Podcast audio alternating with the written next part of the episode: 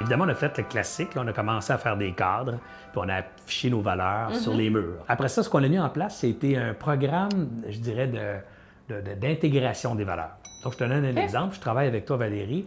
Tu viens de rendre un client super heureux en disant Écoute, je vais aller te porter ton produit ce soir en fin de semaine. Euh, samedi matin, euh, j'habite dans ton coin, je l'amène avec moi dans mon char, je le débarquerai chez vous demain matin.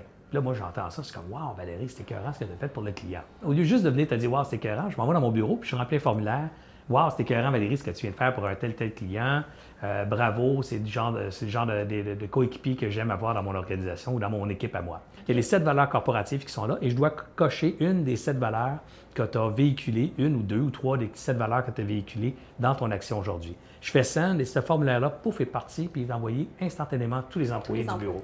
Moi, j'ai indiqué à mes directeurs que quand ils reçoivent un, fo- un formulaire de proposition de reconnaissance, ils doivent se lever dans les instants, dans les 15 minutes qu'ils vont l'avoir su, pour venir féliciter l'employé.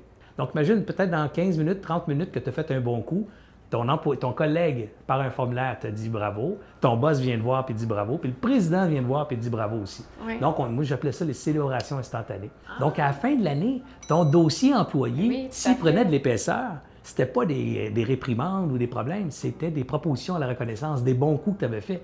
Alors, si tu avais un gros dossier d'employé épais, ça veut dire que tu as eu beaucoup de reconnaissance de tes pairs pour ta job. C'est un signe positif. Alors, tu vois, les valeurs étaient intégrées dans plein de processus de l'organisation, des processus de reconnaissance, des processus d'encouragement, et même certains, à certains égards, les valeurs étaient présentes dans des processus de développement. Si tu avais à donner un conseil ou deux conseils euh, à ceux qui nous écoutent par rapport, dans le fond, à, ce, à cette euh, démarche-là que vous avez entrepris. Si je devais donner des conseils à une organisation pour créer une valeur organisationnelle, puis créer son identité, Ouais. euh, tout ça, ben, je dirais la première chose, c'est de créer un comité, donc de gens intéressés par le sujet. Donc. Évidemment, les fondateurs, mais aussi les directeurs, quelques employés clés, généralement les employés qui sont le plus attachés à l'organisation. Et il y a des tonnes d'idées qui peuvent émerger de 6, 7, 8 cerveaux qui disent comment on peut mettre ça en vie.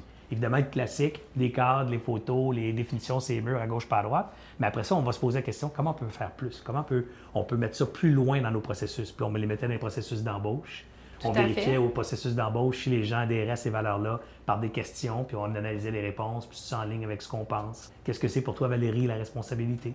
Puis on écoutait la réponse. Puis si ça fitait avec nos affaires, on disait, ah, ben, elle fit avec deux, trois de nos valeurs. Alors, vous voyez, on a trouvé plein de façons de donner vie à nos, à nos valeurs et à notre raison d'être dans les processus euh, du quotidien de l'organisation.